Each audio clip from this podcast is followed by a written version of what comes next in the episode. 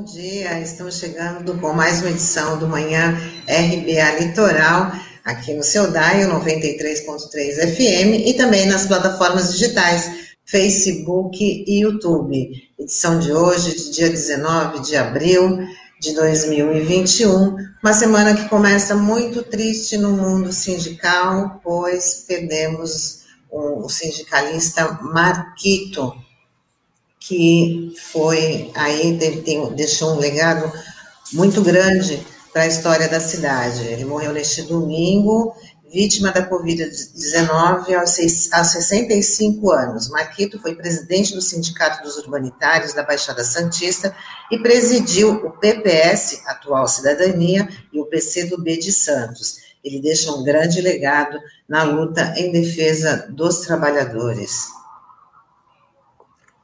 Bom dia, Douglas. Bom dia, Tânia, Norberto, Taigo, que estão aqui nos bastidores. É um bom dia apenas protocolar, que para mim, em especial, foi um dia muito difícil ontem, por conta da perda do Marquito. Eu convivi com ele durante 10 anos lá no Sindicato dos Urbanitários. É, foi um cara que me ajudou demais, assim, a compreender melhor o movimento sindical, ainda quando eu estava no primeiro ano da faculdade, no ano de 2003 é, trabalhei lá, depois de formado, voltei a trabalhar no sindicato e acompanhei de perto, né, muitas lutas ali do sindicato, e o Marquito era um cara extremamente respeitado na Sabesp, é, uma liderança nata é, ali, né, a gente sabe o quanto ele era importante, a habilidade que ele tinha na mesa de negociação, é, respeitado não somente entre os urbanitários de todo o país, né, mas também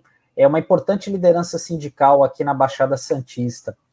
Ele talvez tenha resgatado algo que foi muito importante é, nos sindicatos aqui, que ele gostava muito de chamar que os síntios, que é os sindicatos urbanitários, era o, o sindicato cidadão porque ele não se limitava, é, durante a gestão dele, a participar apenas, apenas das lutas sindicais, mas o sindicato tinha uma atuação mais ampla. Então, a primeira lembrança que eu tinha, que eu tive do Marquito, é, eu nem trabalhava lá, mas foi no ano de 2003, quando teve aquela guerra do Iraque, e ele liderou uma passeata ali na Avenida na Costa.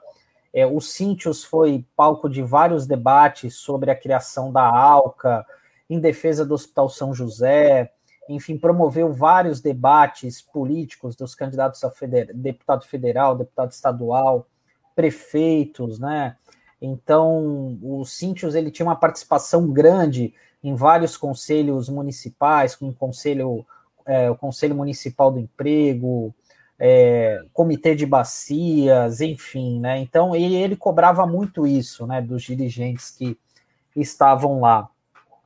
E o Marquito, assim, participou de momentos muito importantes, é, a, ajudou a fundar a, a, UGT, né, que é a Central Sindical, em 2007, a FENATEM em 2010, é, enfim. E, assim, além disso tudo, ele tinha uma participação política importante, como a Tânia falou, né, ele é, foi militante durante muitos anos do PPS, né, ajudou a fundar o PPS em 91, é, e, e, o PPS de Santos era uma das resistências aí contra o, é, quando o PPS começou a se alinhar é, mais para um, a direita, né? E por conta disso ele rompeu com o PPS, acabou indo para o PCdoB é, depois de 2008, enfim, era uma grande liderança. E, e além disso, né? É, tive a oportunidade de conviver muito tempo com o Marquito, né? É, é, de conhecer ele como pessoa, era um cara festeiro, cara para cima, era enérgico quando tinha que ser, né? É, mas assim, era um cara que adorava samba, pagode, apaixonado pelo Marapé, pela União Imperial. Enfim, é, é fácil falar dele, mas é difícil por conta é, desse momento, né? Ontem mesmo estava falando com o Olavo Dada, né, que dirigiu um, um documentário sobre a história do sindicato chamado é, Urbanitários, o Coração das Cidades, né, que até foi exibido no Curta Santos, então é, eu queria aproveitar esse espaço para desejar é, os sentimentos, né, as condolências à família dele, à Lívia, a esposa do Marquito, aos filhos, a Nicole, o Marcel, a Natália, porque realmente ele vai fazer muita falta e foi muito importante para a minha trajetória. Bom dia, Tânia. Bom dia, Sandro. É, também queria me somar aí aos sentimentos que todos, e são muitos, desejando aos familiares né, e companheiros do companheiro Marquito, sobre o qual eu teria muita coisa para falar, né, mas eu, eu queria dizer o seguinte: a gente é mais ou menos da mesma geração e começamos a militar junto, então conheço Marquito desde antes né, do próprio PPS, desde antes da entrada dele como dirigente sindical é, sindicatos urbanitários. Eu conheço o Marquito né, do movimento social, né, onde a gente participou, a gente militou né, no antigo PCB, e ali a gente fez uma discussão importante né, para onde ia né, os movimentos populares, o movimento sindical, na época em que o movimento sindical e, tinha um protagonismo na cidade, porque era um outro período onde os direitos dos trabalhadores, é, pelo menos o direito de se organizarem em sindicato, o respeito pelo sindicato, o respeito institucional pelo sindicato, e o envolvimento dos trabalhadores com o sindicato era, era uma uma força política importante aqui em Santos. Então, o Marquito surge nessa, nessa, nesse cenário.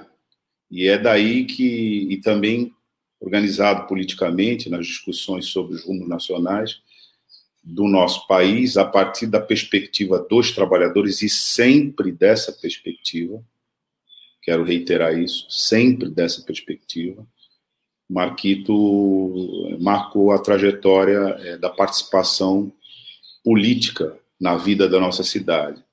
É uma geração é, que ainda é relativamente jovem, nova, né, mas ela é experiente, né, com essa memória desse período ao qual me refiro, e que ela é importante para entender o, movimento, o momento que a gente está passando, né, na perspectiva em que o Marquito sempre se colocou que é dos trabalhadores, né?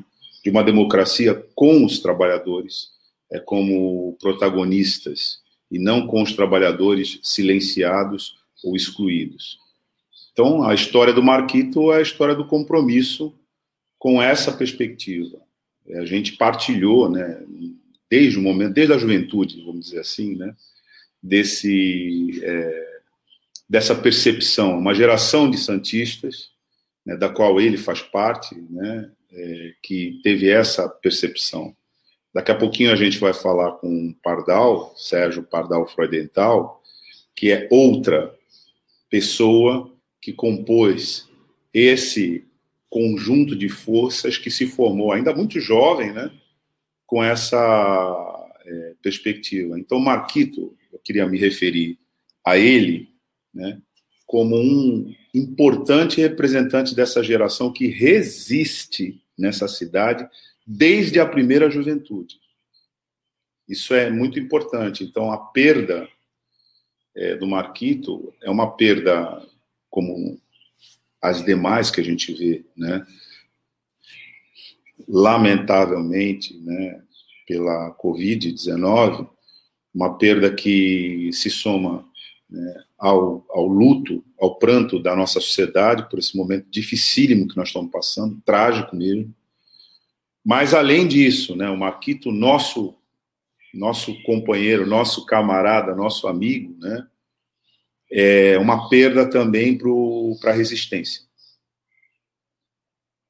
E cada um que a gente perde nesse, nessa luta, para a gente, né, é uma perda que a gente lamenta muitíssimo, porque é muito duro, é muito difícil você formar pessoas que vêm na sociedade, percebem a luta social, tomam um partido dessa luta social e levam isso para a vida inteira como a sua opção, né? Já dizia um grande poeta, né, que você pode lutar é, um dia, dois, é importante. Mas se você luta a vida inteira, você é imprescindível. Eu classificaria o Marquito como imprescindível. Não dá, não daria, não daria, não dá para a luta é, social prescindir de pessoas como ele. Então, quis o destino, né, que nesse momento aqui, na qualidade aqui de, jornalista, junto com meus colegas aqui, Sandro e Tânia, né, abríssemos o nosso Manhã RBA Litoral com essa nota, né, do falecimento do nosso grande companheiro Marquito, e bem da forma que se faz, né, nas lutas sociais, a saudação que se faz quando o companheiro se vai, eu vou fazer aqui, né, Marquito presente.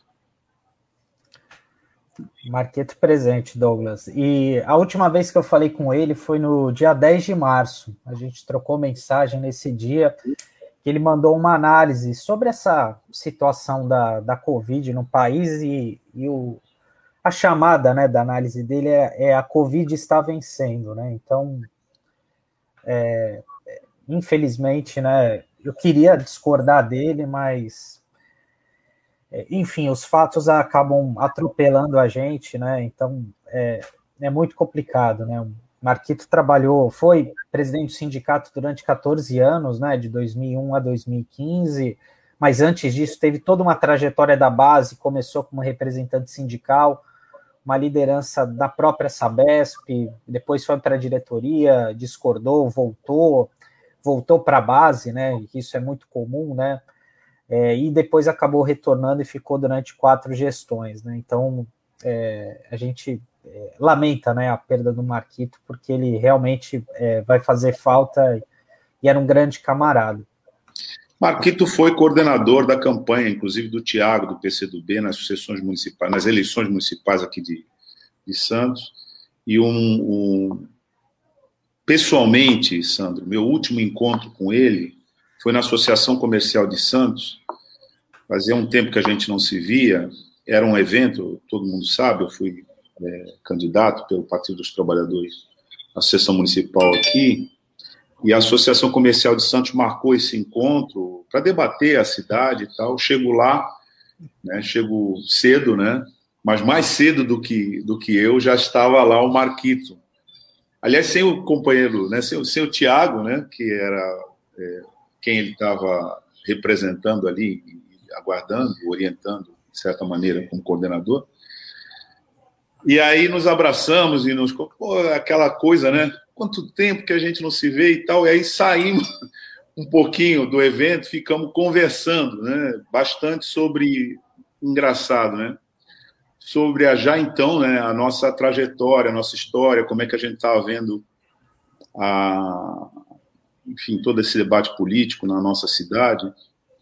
E esse foi o último encontro que eu tive, assim, de conversa direta com o Marquito. Claro que depois a gente é, até se, se, viu aí em outras é, atividades, mas se viu, né? Cenou e tal, aquela coisa, mas uma conversa mesmo foi naquele dia. E então, assim, mais um encontro que dá testemunho desse como desses tantos que você falou aí, de onde estava onde estava o Marquito a maior parte do tempo, né? Ah, na luta. E eu quero também registrar aqui que no Sindicato dos Urbanitários, ao qual ele presidiu, funcionou durante muito tempo né, o núcleo do Educafro aqui em Santos. Durante muito tempo eu tive a honra de ser professor no Educafro aqui em Santos.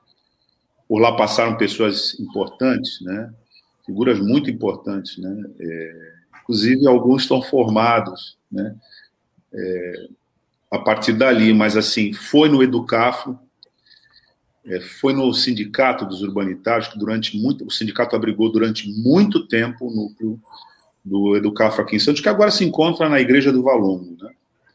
Mas é isso, né? Quando você tem sensibilidade social, quando você vai para a discussão é, daqueles que são permanentemente ao lado, né, e com aqueles que estão permanentemente excluídos na batalha, né, pela inclusão e pela justiça social, isso aí passa a ser a sua vida, né?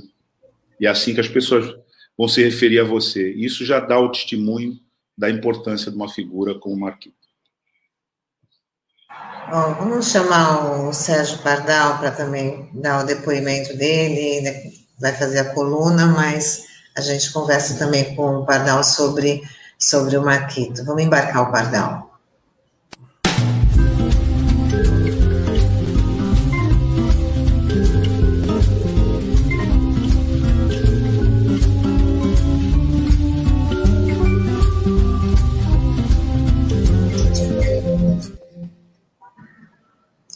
Bom dia, Pardal. Bom dia, Tânia. Bom dia, Sandro, Douglas e todo o povo que nos ouve e que nos acompanha. Que tristeza, nós somos daquele tempo. E vejam, eu e Douglas somos mesmo daquele tempo. Nós somos a juventude que se encantou com a luta pela anistia. Nós somos aquela juventude que se encantou na luta final contra a ditadura, na reconstrução da democracia no Brasil. Essa é a geração que o Douglas faz parte, nós aqui fazemos também o Marquito. Marquito Duarte, eh, veja, Sandro, é, eu multiplico por quatro o tempo que eu tive é, de relação de camaradagem, de amizade com o Marquito. É um, é um sujeito que tem toda, toda uma história, não é? E é bem interessante, porque é, nós viemos do antigo PCB, né? o antigo partidão, que aqui todos na cidade, nós. Todos nós. E aqui na cidade de Santos, é, eu digo a você: quem não falar do PCB não fala de história.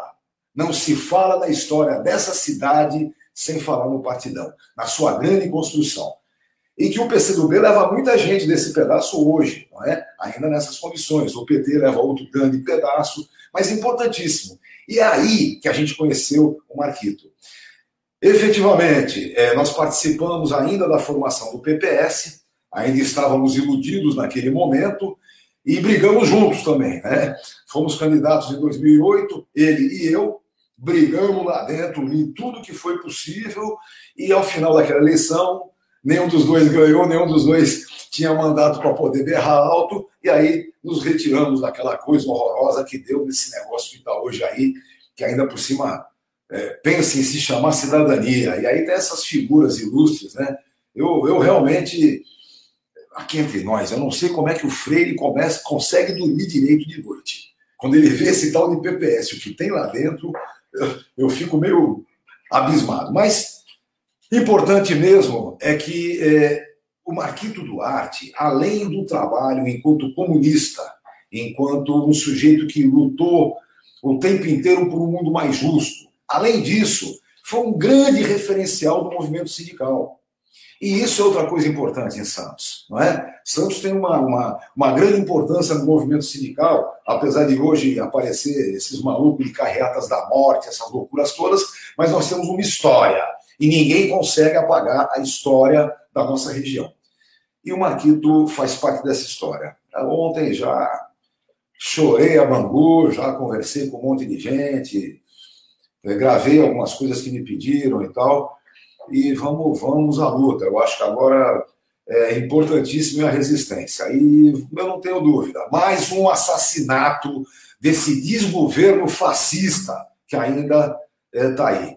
Se a gente não tivesse tido resistência efetiva esse tempo todo, estaria tudo muito pior. Então, em nome do Marquito Duarte, eu não tenho nenhuma dúvida que o Brasil vai resistir, vai vencer o fascismo e construir efetivamente o retorno do Estado democrático de direito, que é o, é o, é o foco de hoje, é o que nós. E veja, o Estado democrático de direito exige auxílio emergencial decente, exige vacinação para todo mundo, exige dignidade. Então, eu tenho certeza que a gente vai dar continuidade a toda essa luta é, é, do Marquito. Antes de falar com, antes do canal continuar, vamos ver umas interações que temos aí dos nossos internautas, né? A Carmen Sueli Janesini, bom dia, Marquito presente. Rosa Neorte, Marquito Duarte presente. A Cleide Lula Bertolini, bom dia, Marquito presente. E o Olavo Dada, bom dia, rapaziada, viva Marquito Duarte. E o Marcos Robert, bom dia, RBA Litoral, bom dia, Marcos. Essas são as interações. Pardal, e o assunto de hoje continua sendo as regras de transição da aposent... sobre a aposentadoria especial. Só mais uma coisinha rapidinha, só para. Eu preciso só aqui prestar uma, um grande agradecimento à OAB de Santos, na figura do Julião, e especialmente da Tânia Sá, nossa amiga de tantos anos. É, eu só quero ressaltar porque na sexta e no sábado nós tivemos aqui em Santos, quer dizer, em Santos não, nós tivemos na online, né? Dirigido em Santos, mas via online, um grande congresso de direito previdenciário que chamou-se Os Novos Rumos do Direito Previdenciário. É, o Carlos Cacá Domingos, que é nosso, foi meu aluno, meu grande amigo, foi que montou o esquema todo, e eu agradeço bastante, fui inclusive homenageado, nós velhinhos de vez em quando recebemos homenagens, né? Fui homenageado, fiquei bastante é, é, é emocionado e fiz questão, inclusive, de no sábado ainda fazer uma homenagem aos nossos companheiros sindicalistas no enfrentamento da Covid, Falei do companheiro Delson, do Sindicato dos Hoteleiros, e falei do companheiro Marquito Duarte, que naquele momento enfrentava ainda é, a Covid. Lembrei também o Macaé, da Construção Civil, é, me parece que também está tá acometido da Covid, espero que consiga resistir. É, mas é isso, eu só queria agradecer a Tânia Sá e ao Rodrigo Julião e ao Cacá, que fez toda essa homenagem. Mas foi muito bom. É, vieram juízes, é, manifestaram-se os juízes, inclusive, em defesa do Estado Democrático de Direito, do rompimento com tudo de ruim que aconteceu no Poder Judiciário. É, a partir do golpe de 16, as coisas ficaram muito claras. Mas vamos falar hoje da aposentadoria por tempo de contribuição.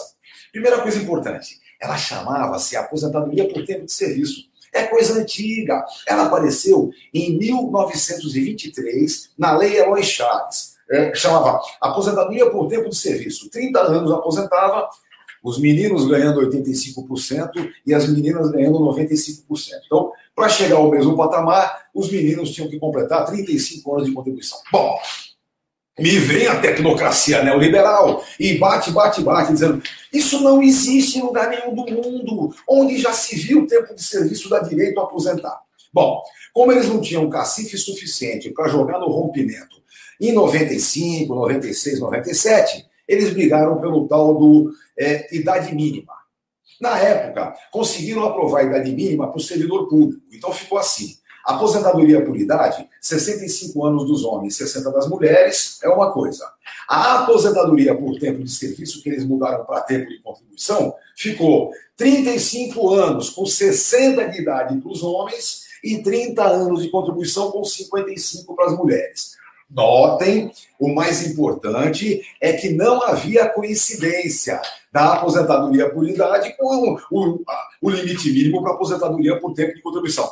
Para que, que eu estou falando isso? Porque na emenda agora, de 2019, na emenda constitucional 103, eles fizeram isso. Colocaram o limite de idade à mesma condição da aposentadoria por idade.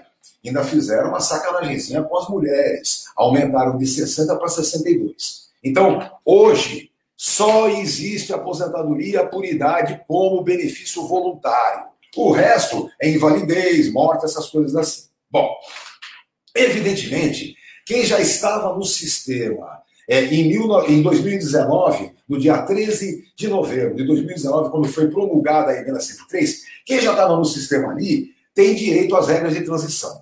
E aí, são quatro as regras de transição. Eu tenho que fazer aqui um meia-culpa.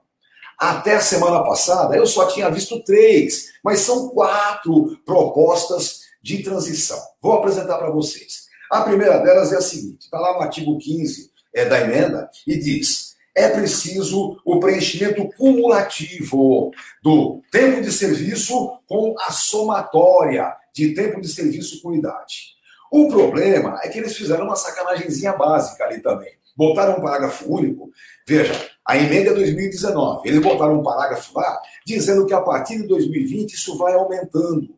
Então, agora, nesse ano de 2021, a somatória necessária é 88 para as mulheres e 98 para os homens. Ou seja, é preciso ter o tempo de contribuição e ainda por cima a somatória, idade e tempo de contribuição. Para quem começou a trabalhar é, mais cedo, acaba trabalhando mais do que 35 anos, mas faz a equiparação, né? Cada ano a mais trabalhado é um ano a menos na idade que precisa. Bom, a outra proposta que eles têm de regra de transição, ao invés de ser a somatória, é a idade mínima.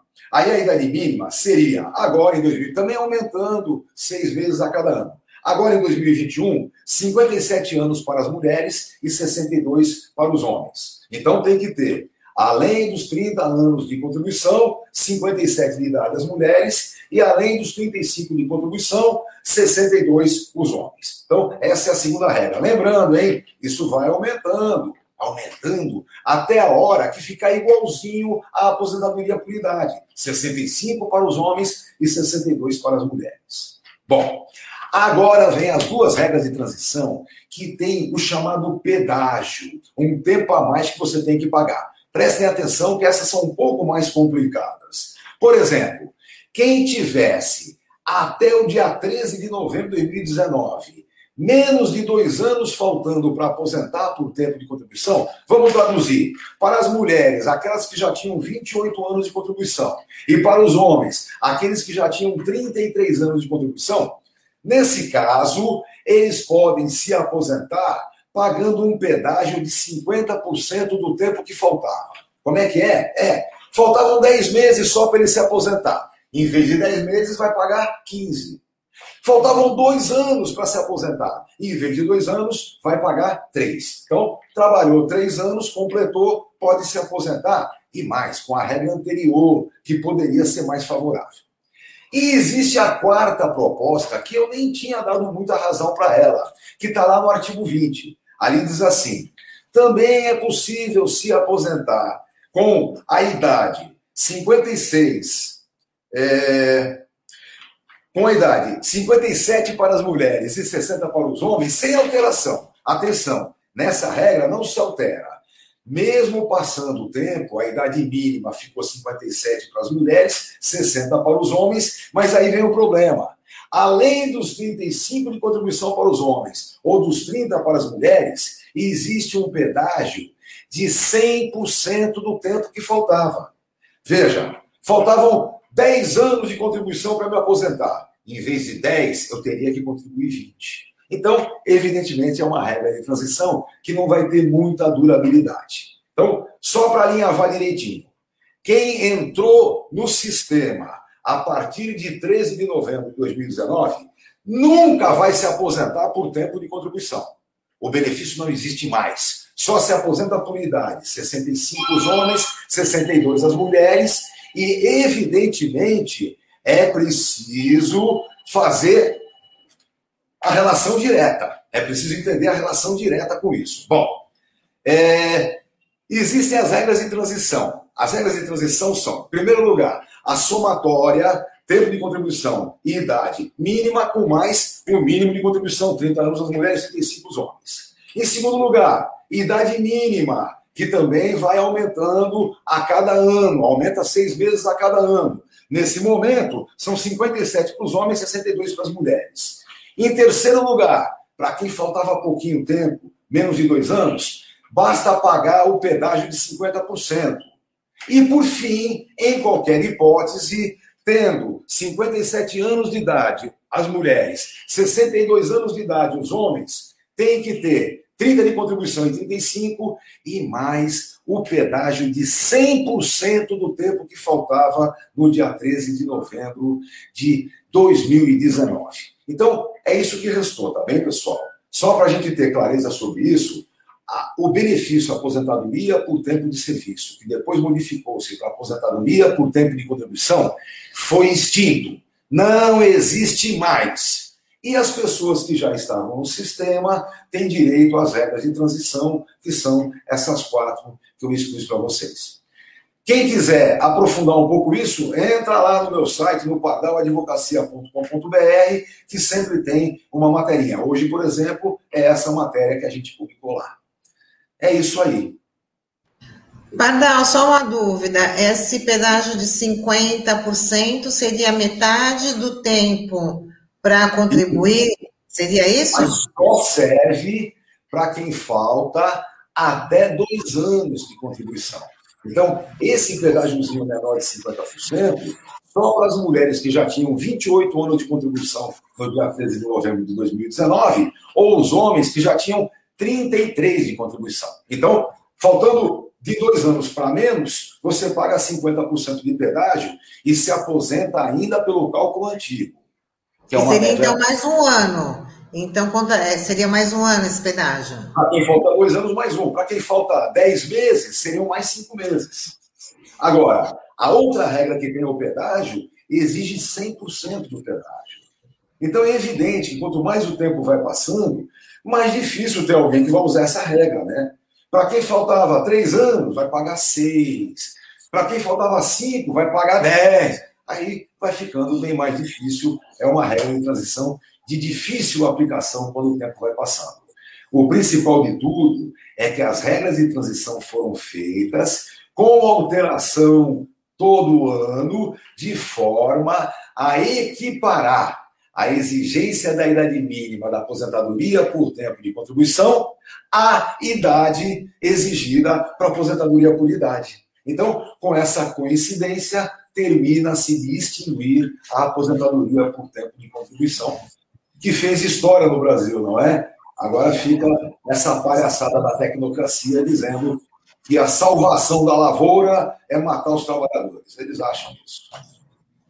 É, e que a gente verifica né, para as novas gerações, né, Pardal, a virtualidade, é praticamente inexistência desse direito é, à aposentadoria por tempo de contribuição. Quando a gente é jovem, a gente acha que essas coisas é, não, não, nos dizem respeito. A gente acha até que a gente não vai envelhecer. É verdade. Agora, veja, o grande problema hoje é que existe uma mescla, uma, uma, uma, altera, uma intercalação entre a reforma do direito trabalhista e a reforma do direito previdenciário.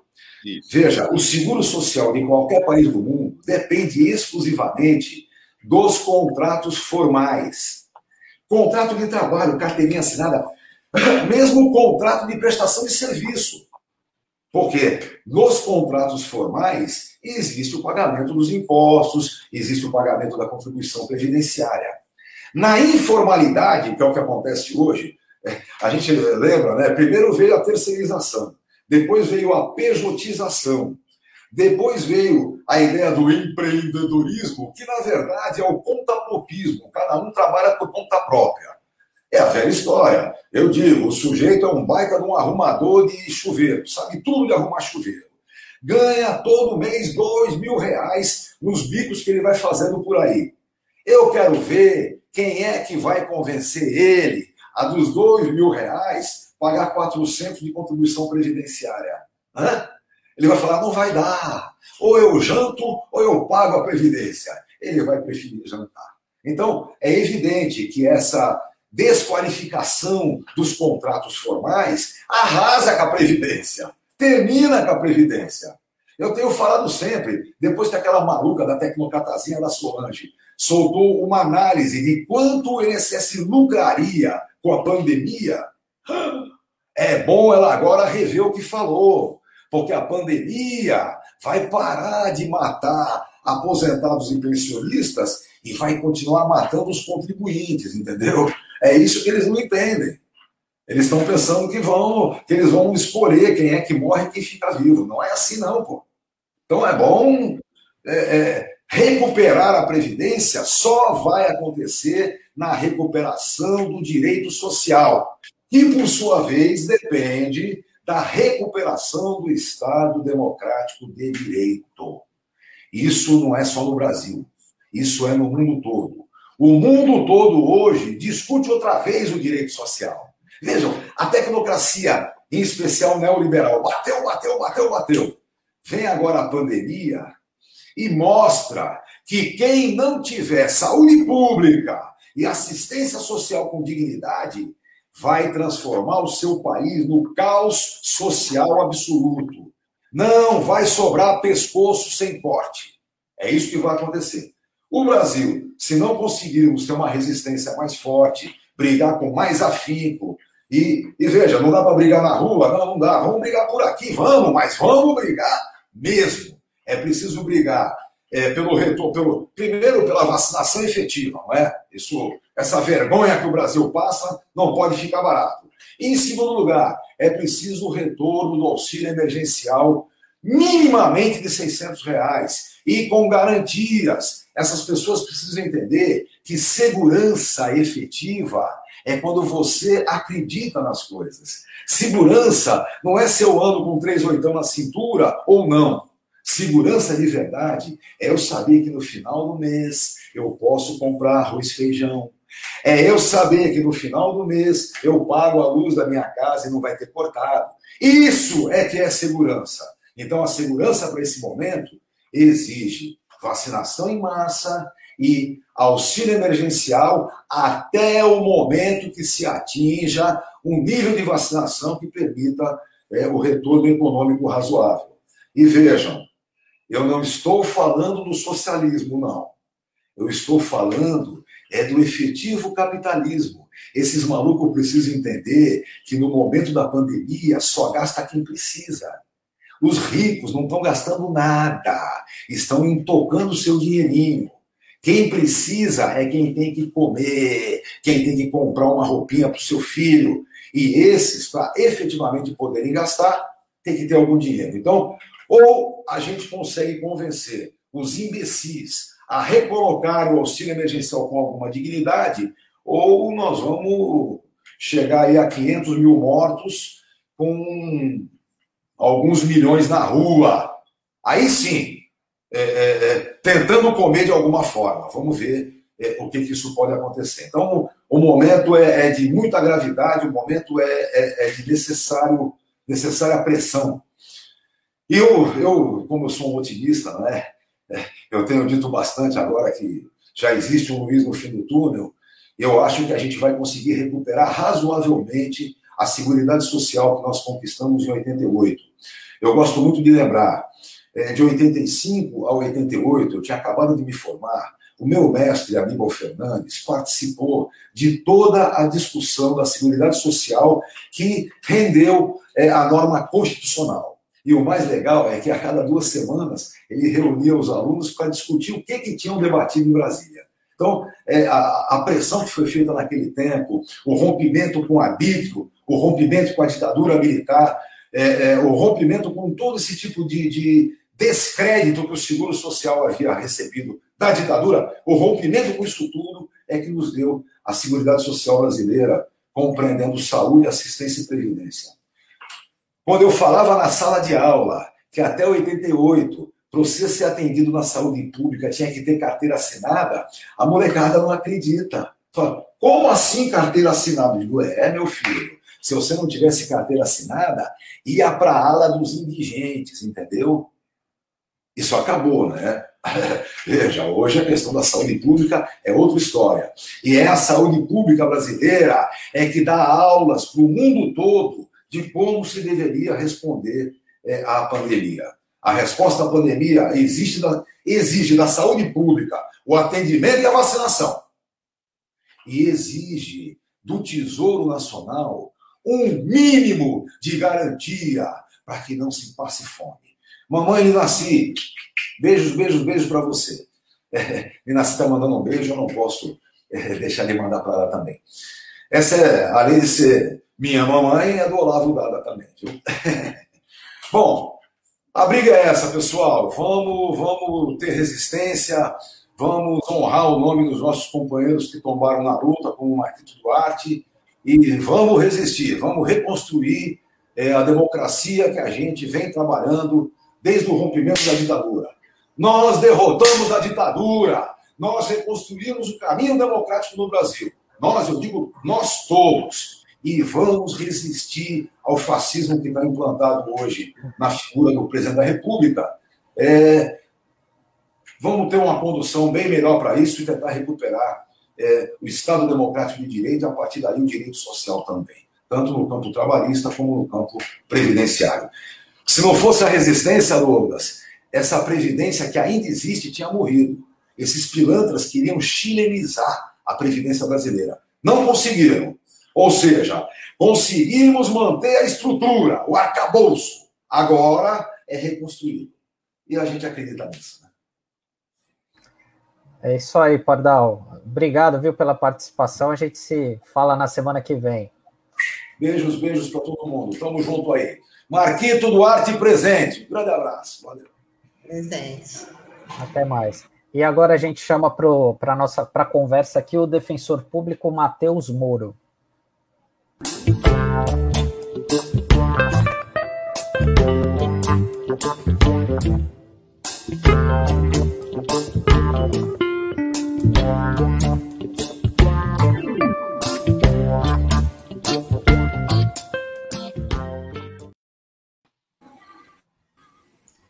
bom dia, Matheus. Uma, uma grande satisfação estar recebendo você aqui no nosso programa hoje.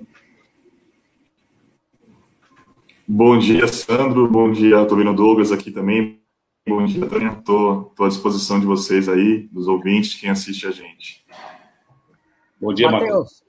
Eu já queria te perguntar inicialmente, até antes da gente entrar na nossa pauta em si, que você falasse um pouquinho sobre o que, que é a Defensoria Pública e sobre o núcleo especializado de situação carcerária do qual você faz parte.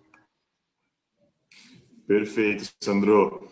Eu estava aguardando aqui na, na sala de espera, né? E estava ouvindo o Pardal, que foi meu professor na faculdade na Católica aí, estou lá de Santos, não sei se vocês estão em Santos, enfim, eu estou aqui agora em São Paulo nesse momento, né? É, e aí ele falou muito da Constituição Federal de 88, né? Uma conquista democrática, enfim.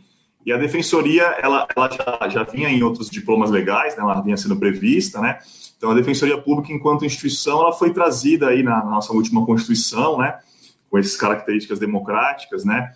É, a gente tem nossas leis complementares também, chamadas leis orgânicas da defensoria, tanto a, a, as leis estaduais quanto as leis nacionais, né? Então, bem a grosso modo, tentar, tentar ser o Pardal falou também de tecnocracia, né? Tentar ser o, o menos aqui, é, o mais coloquial possível nos termos aqui para os ouvintes entenderem. Então, basicamente, a Defensoria Pública é uma instituição que ela serve para prestar assistência jurídica integral e gratuita. Então, quando a gente fala assistência jurídica, não são só, é só assistência judiciária, perante o Poder Judiciário, né? Muitas das questões a gente resolve fora do Poder Judiciário, né? a gente tem atribuição também para educação em direitos, né? A Hannah Arendt falava muito disso, a filósofa alemã, no sentido da, da importância de você ter a cidadania, e a gente vê muito isso pela educação em direitos. Se você não conhecer seus direitos, você não, é, não consegue ser um cidadão, né? exercê-los posteriormente, né? Então, a Defensoria Pública, ela tem nos estados e na União. No caso, a gente aqui fala para a Defensoria do Estado de São Paulo, né? E então, assim, além daquelas questões básicas, mais do dia a dia, que fica muito fácil para qualquer um entender, né? Eu tive um problema em relação a, a, a, direito do consumidor. Eu fiz uma compra, sei lá, de uma televisão e tive um problema. Eu fiz, é, eu tive um problema familiar aqui. Eu quero, é, eu me separei da minha esposa, enfim. Então, assim, área de família, área do consumidor. Então, a defensoria pública, tanto nas áreas estaduais e federais, ela vai prestar assistência jurídica para aqueles que não têm condições de pagar advogado, né? Então, a gente tem alguns critérios de hipossuficiência, né? Então, por exemplo, para ser atendido na área civil, é, tem que ter uma entrevista, as pessoas têm que demonstrar que não poderiam realmente contratar advogado. Na área criminal, ou de execução criminal, ou mesmo na, na área infracional, né, quando um adolescente comete algum ato equiparado a crime, a gente não faz essa análise financeira. Então, a gente atua, né, simplesmente porque é uma presunção, vamos supor, tem alguém preso. Então, assim, há uma, há uma hipossuficiência fática, né? Ainda que a gente veja que essa pessoa teria condição de contratar um advogado, a gente poderia cobrar os honorários posteriormente, né? Que não iriam para o defensor ou para a defensora, mas para o Estado, né? Então, basicamente, a nossa instituição, a Defensoria Pública, ela, pelo artigo 5 da Constituição, né, o artigo 5 que traz os direitos e garantias fundamentais, é a instituição pública, né, é, que ela vai prestar assistência ju, é, jurídica, né, integral e gratuita para as pessoas necessitadas. E aí pode ser tanto de forma individual como de forma coletiva. Se você me permite, Sandro, é, até usar o meu exemplo, né, eu sou defensor público aí faz 13 anos e meio, o meu exemplo de carreira, ele mostra que existe o que a gente chama de tutelas individuais e tutelas coletivas. Então, eu, por exemplo, eu sou de Santos, né, trabalhei 10 anos em São Vicente, foi a vaga que eu escolhi no concurso público inicialmente, e durante 10 anos eu trabalhei a maior parte do tempo que a gente chama de tutela individual. Então, pessoas acusadas de, de crimes ou pessoas acusadas de atos infracionais, por exemplo, a gente fazia a defesa individual dessa pessoa. O nosso núcleo, eu já passo a segunda parte da tua pergunta, o nosso núcleo especializado em situação carcerária, ele atua de uma forma mais coletiva, vamos dizer assim, né? A gente tem aqui, são 25 membros espalhados pelo Estado, né? A Defensoria Pública está nas maiores cidades aí, Bauru, Prudente, Santos, enfim, São Vicente, São Paulo, enfim, Santo André. Nas maiores cidades a Defensoria está presente, né? E aí, o nosso núcleo, somos três coordenadores, 25 membros, né, espalhados pelas Defensorias dos Estados, e a gente tem aí atribuição para atuar no Estado inteiro. Então, o nosso núcleo tem algumas atribuições. Uma atribuição, por exemplo, é a política Mães em Cárcere, a gente atua na defesa, né, tanto criminal quanto outro tipo de defesa, também na, na área civil também, é, de mães que estão presas, né, é, de mães ou gestantes, lactantes, enfim, que estão presas. Então, isso aí a gente atua mais a tutela individual. O nosso núcleo, ele acaba se destacando, e aí é um, é, é um know-how que a gente tem que se destaca não só no Brasil, mas talvez no mundo inteiro não existam núcleos como o nosso. Por quê? Porque, é, tentar retratar, em São Paulo, a gente tem um terço da população carcerária do Brasil. Então, se no Brasil a gente tem aproximadamente 800 mil pessoas presas, aqui em São Paulo, aí dados de fevereiro, a gente tem 212 mil pessoas presas. Então, um terço está em São Paulo. E para abrigar essas pessoas, a gente tem em São Paulo 178, salvo engano, unidades prisionais. Seja centros de detenção provisória, né, antes da condenação, ou seja mesmo pessoas presas em regime fechado, regime semiaberto, enfim. Existem os, os, hospitais de custódia e tratamento psiquiátrico, no caso não de, de, de, prisão, mas de vida de segurança, enfim. Então, para você ter uma ideia, né, eu, eu às vezes, em tom de brincadeira, né, um assunto que a gente sabe que é muito sério, mas em tom de brincadeira eu chamo São Paulo da Califórnia brasileira, né? Porque o direito penal, ele nada mais é do que um braço do capitalismo, né? O, o, o Pardal falava um pouco do capitalismo agora com vocês, né? Então, assim, infelizmente, pós-revolução industrial, é, as mercadorias começaram a ser armazenadas, enfim, e criaram a prisão. Então, assim, não é uma utopia a gente pensar numa sociedade sem prisões, porque ela já existiu. A prisão é uma criação moderna, né? Então, assim, o nosso núcleo, no meio desse contexto todo, ele se destaca também por quê? Porque ele faz inspeções em unidades prisionais. E até o convite de vocês, acho que veio um pouco por causa da inspeção que a gente fez recentemente em São Vicente, né? E, mas aí a gente faz inspeções, inspeções não só na Baixada, mas na capital, na metropolitana, nas várias regiões do estado, né? Então o nosso núcleo ele faz inspeções de unidades prisionais. Agora na pandemia, por exemplo, a gente, a gente tem alguns protocolos diferentes, a gente faz a gente utiliza os EPIs, né? E após inspeções, a gente tem que tomar as providências, sejam individuais quanto coletivas, né? É, no sentido de resguardar alguns direitos, né? Então, após toda inspeção que a gente faz, a gente pode avaliar um pedido para o juiz corregedor, a gente pode entrar com uma ação civil pública. É, do meu lado, por exemplo, aqui na mesa tem um processo físico, que é uma ação civil pública de 2013, que a gente entrou exatamente relacionada, por exemplo, ao CDP de São Vicente e a, e a P1, a Penitenciária 1, né, que ambos não têm equipe mínimas de saúde. Ou seja, existe uma legislação em vigor, existe uma normativa federal, estadual, que prevê equipes mínimas de saúde.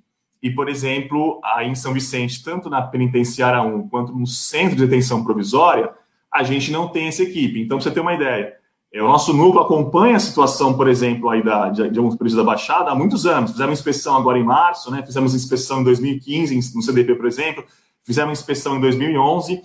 Então, assim, são situações que se perduram no tempo, né, de violações de direitos, e, e o nosso núcleo trabalha muito nessa questão, né? A gente tem aquela aquela parte, vamos dizer assim, das mais burocrática, né? Você e o computador, você e os processos, etc. e tal. Mas o destaque do nosso núcleo ele é as inspeções que a gente faz, né? E as medidas que a gente toma depois. Então, nessa, nesse contexto, é, por exemplo, a quem não conhece a unidade prisional, e pouca gente conhece, né? A gente vê aí na, na, na mídia tradicional a, aquele discurso sempre punitivista, etc. e tal, mas conhecer de unidade prisional, pouca gente conhece, né?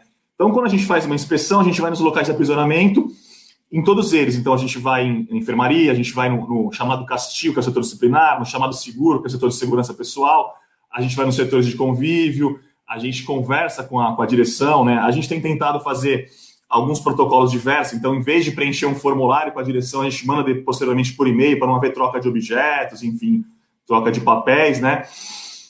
Enfim, Sandro, eu estou à disposição de vocês. Fiz uma introduçãozinha assim sobre a defensoria sobre o nosso núcleo especificamente, né? Mas estou à disposição de vocês para a gente conversar. Bom dia, Matheus, tudo bem? Seja bem-vindo.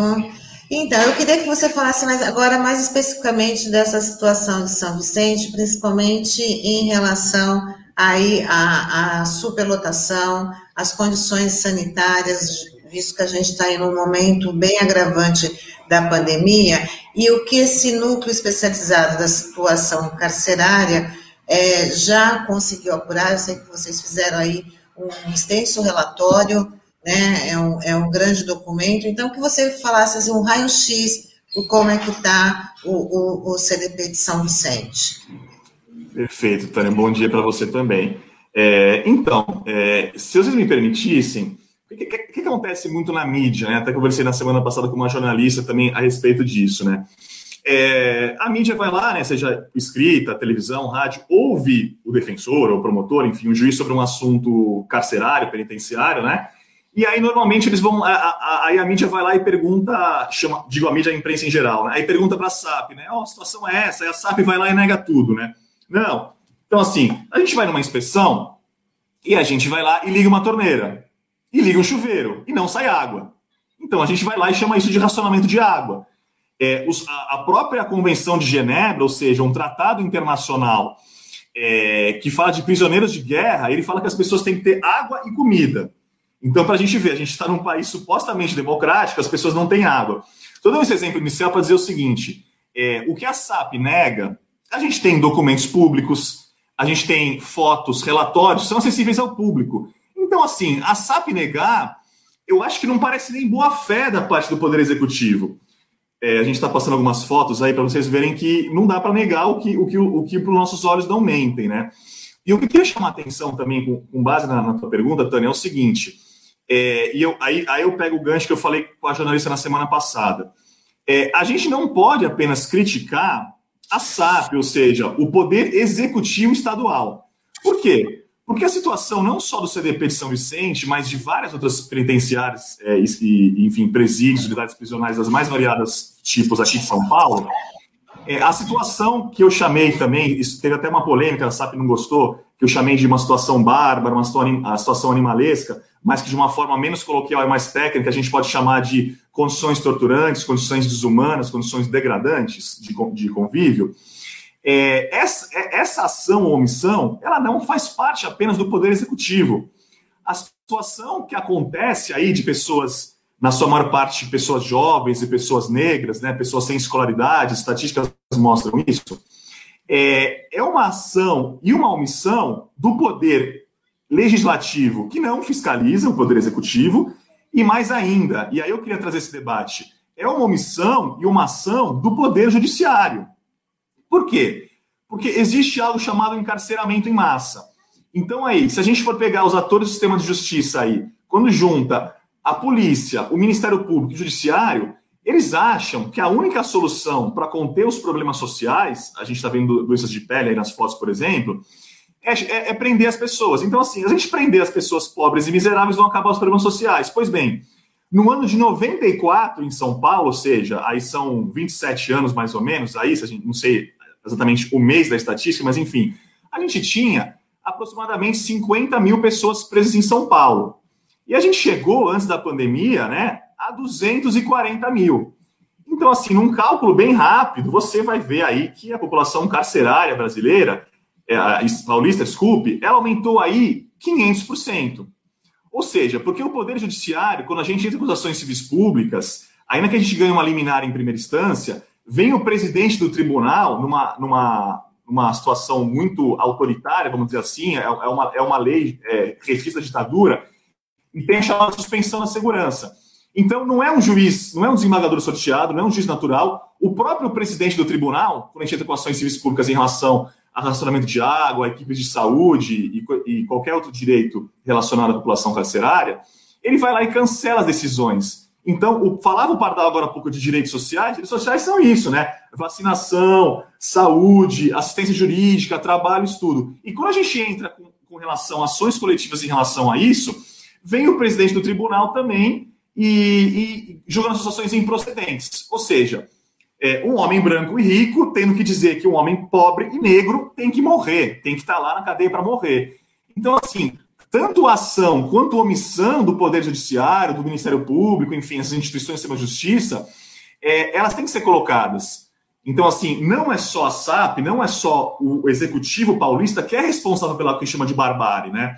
Então, assim, o legislativo que não fiscaliza e o executivo que prende a torta e a direita, prende mal, investiga mal, enfim, esses órgãos todos, né, dos três poderes e também até às vezes o Ministério Público é chamado de quarto poder, eles são responsáveis, tá? Então, só queria falar um pouco também disso, Tânia, senão a gente fica sendo daquelas fora, não, vamos ouvir a SAP, o que a SAP tem a dizer. Mas o que o Poder Judiciário tem a dizer? O Poder Judiciário também tem, assim como o nosso núcleo, a, a, a, o dever, né? não, é, não, é um, não é uma prerrogativa, é um dever de fiscalizar unidades prisionais. Né? Então, assim, para fiscalizar a unidade prisional, você pode ir lá na, no presídio, tomar um café com a direção e ficar meia hora lá e fazer um tizinho no formulário. Ou você pode fazer uma inspeção de 5, 6, 7 horas muito cansativa e mostrar como é que é toda a unidade prisional, né? E as fotos, as fotos estão ilustrando bem, né, Matheus? Exatamente. Esse, esse, esse, elenco de fotos aí que, que nós exibimos, né, com problemas de pele, problema de, no, no, nos detentos, problema de, de estrutura, né, é, imagine que deve ser um dos locais mais insalubres que você já deve ter visto. É, exatamente. É, é, é, é, igual quando você fala de. Eu falei isso na, também na, com a mídia na semana passada. você, você vê, por exemplo, doenças de pele, né? Então, essas pessoas, elas não têm doenças de pele por uma escolha própria delas. agora, uma foto de uma pessoa que tem que trocar a bolsa de colostomia e não estavam trocando, enfim. Então, assim, essas doenças de pele, elas são ocasionadas pelas condições de aprisionamento, né? É, superlotação, né? Aí, quando a gente fez a inspeção, estava aí 199%, praticamente 200% de superlotação. É, a gente também pode colocar é, o, o, a falta de colchões, os colchões são utilizados. Eu, eu uso o termo colchão, mas para ser bem, bem, ó, os colchões aí, para ser bem técnico, é, na verdade, isso não é um colchão. Quando você pega o contato de excitação, isso é uma lâmina de espuma. Essa lâmina de espuma, ela não tem revestimento. Ou seja, ela pode ser é, facilmente impregnada por, por insetos, por pragas. Então, esse é mais um motivo, né? A falta de acesso à água potável, a falta de água quente. Então, assim, as condições de aprisionamento levam grande parte das pessoas presas, como as fotos demonstram, que são grande parte jovens, né, a terem doenças de pele. Então, essas doenças de pele, qualquer pessoa é, em condições normais não teria. Então, pessoas que moram na rua vão acabar tendo e pessoas que estão presas, né? E aí que é importante a gente dizer, o CDP de São Vicente, ele é um centro de detenção provisória que ele foi inaugurado em 2002, então ele tem aí quase 20 anos. E ele até hoje, ele não tem um laudo do Corpo de Bombeiros que permita o seu funcionamento regular. É, a gente também fez o pedido e a direção do presídio respondeu por escrito que também não há um laudo da vigilância sanitária. Nessa mesma linha, não há um laudo da Defesa Civil. Então, assim, é, volto a repetir, não é nenhum exagero. Esses locais, eles são feitos para matar, né? Então, assim, infelizmente, né, já, já dizia o Pardal que me antecedeu na entrevista anterior sobre o neoliberalismo. Então, assim, é, ao, ao invés de, da gente assegurar direitos sociais para o cidadão, a gente está criando condições aqui para que eles sejam armazenados e mortos, né? Acabou de passar uma foto aí é, de uma fiação exposta. Então você vê uma fiação exposta, um local que funciona há 20 anos sem a permissão do Corpo de Bombeiros. E se, e se acontecer um incêndio nesse local, vai acontecer o quê? Essas pessoas vão morrer. É, é, até pode falar, parecer uma fala um pouco dura minha, né? Às vezes tem familiares, pessoas presas ouvindo a rádio, que até podem ficar, enfim, emocionadas com tudo que estão vendo e ouvindo, mas infelizmente é isso, né? Então, se eu puder ilustrar com algumas reflexões rápidas, né? É, uma cela Aí aparece a foto de uma cela, né? Uma cela que tem 12 camas, ou seja, ela foi feita para 12 pessoas. E é sempre bom a gente lembrar que são pessoas, podia ser qualquer um de nós aqui. São, é, eles são da família humana, assim como nós. Então, numa cela que foi feita para 12 pessoas, tem 43 pessoas no CDP de São Vicente. Então, assim, não precisaria ser nenhum especialista em, em situação carcerária, em dito penitenciário, para você que vê que isso é inaceitável, isso é uma violação de direito grave, né? É, os dados fornecidos pela direção, a quantidade de sabonetes que foi, que, que foi que é entregue quinzenalmente, de acordo com a direção, a gente faz um cálculo rápido, aí bem simples, um cálculo rápido, são entregues, é, se a gente fizer um cálculo, um, um sabonete, um único sabonete, para sete pessoas usarem em 15 dias. Então, assim, é, eu acho que esses números, eles, eles, eles retratam muito bem, ou seja, é, a pessoa não tem sabonete. E aí, um, um problema da pandemia, porque assim, a, a, mesmo a gente que é muito cético no sistema de justiça, né? Quando começou a pandemia, o que, que a gente pensou? A gente foi um pouco ingênuo, né? A gente pensou, pois bem, agora com essa pandemia que não tem precedência na contemporaneidade, a gente vai começar a ver a garantia de direitos, né? Vão fornecer água, vão fornecer álcool, máscaras, mas não.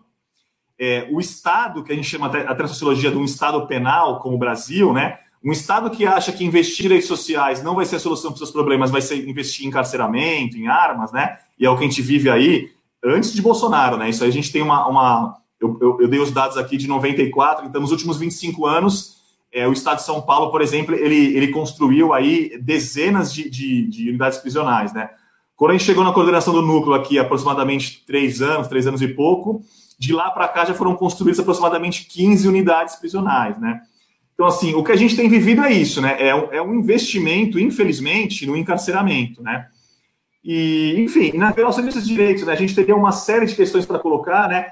Então, por exemplo, é, as pessoas não têm roupa, então, assim, é, se eu pudesse sair de São Vicente falar de uma inspeção que a gente fez em janeiro no CDP feminino de Franco da Rocha, Tânia, é, a, a, a, moça falou, eu estava do outro lado da grade, né? É, e a moça falou, doutor, toca aqui na minha roupa, aqui na, na, na minha camisa. Aí eu toquei na roupa dela, estava molhada. Ela falou, doutor, a gente. E aí eu dou um exemplo ilustrativo, mas que também é, serve para São Vicente e para o resto do estado, né? Ela falou, doutor, quando a gente entrou aqui na unidade prisional, a gente ganhou uma camisa branca, né, uma calça bege, tem até a, música, o rap, né, que fala o país das calças beges, a gente ganhou um chinelo. Então, assim, é, o que eu tenho de roupa é isso. Então, eu tenho que tomar banho, lavar minha roupa, deixar, se for um dia de sol, deixar um pouquinho ali na, na, na grade ali para secar, e depois eu coloquei minha roupa úmida. Então, assim, pessoal, a gente está tratando é, os nossos irmãos, os nossos cidadãos paulistas e brasileiros de forma mais cruel do que se ele fosse um prisioneiro de guerra. Então, assim, é, isso tem que ser falado, né? Então, assim, muitas vezes a gente perde as ações e o que resta para a gente, enquanto instituição, é realmente publicizar nossos problemas. Então, essa coisa com vocês aqui é muito boa porque, através da rádio, da TV, dos jornais escritos e das mídias, é, às vezes o que nos resta é isso. A gente entra com ações na primeira instância, na segunda instância, no STJ, no STF. Algumas a gente ganha, mas lidando com população prisional, muitas a gente perde. Então, o que às vezes não resta, é um momento maravilhoso falar com vocês aqui hoje, é mostrar isso, né? É mostrar que, a, a, que as pessoas estão ali sendo tratadas de forma animalesca, de forma cruel, e isso aqui pode parecer tudo menos um Estado democrático, né, pessoal? Matheus, é... bom dia. Bom dia. Agradecido aqui pela sua presença no Manhã RBA Litoral. Antes de fazer a pergunta, eu avisar para a nossa audiência, porque tem muita gente que acompanha a gente pelo dial, não tem acesso a essas imagens, né?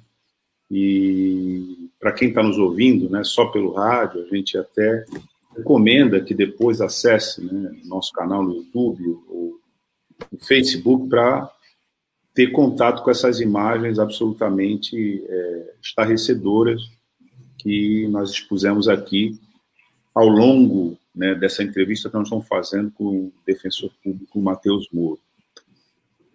Matheus, é o seguinte, é, queria te ouvir sobre dois aspectos aqui do que você está colocando.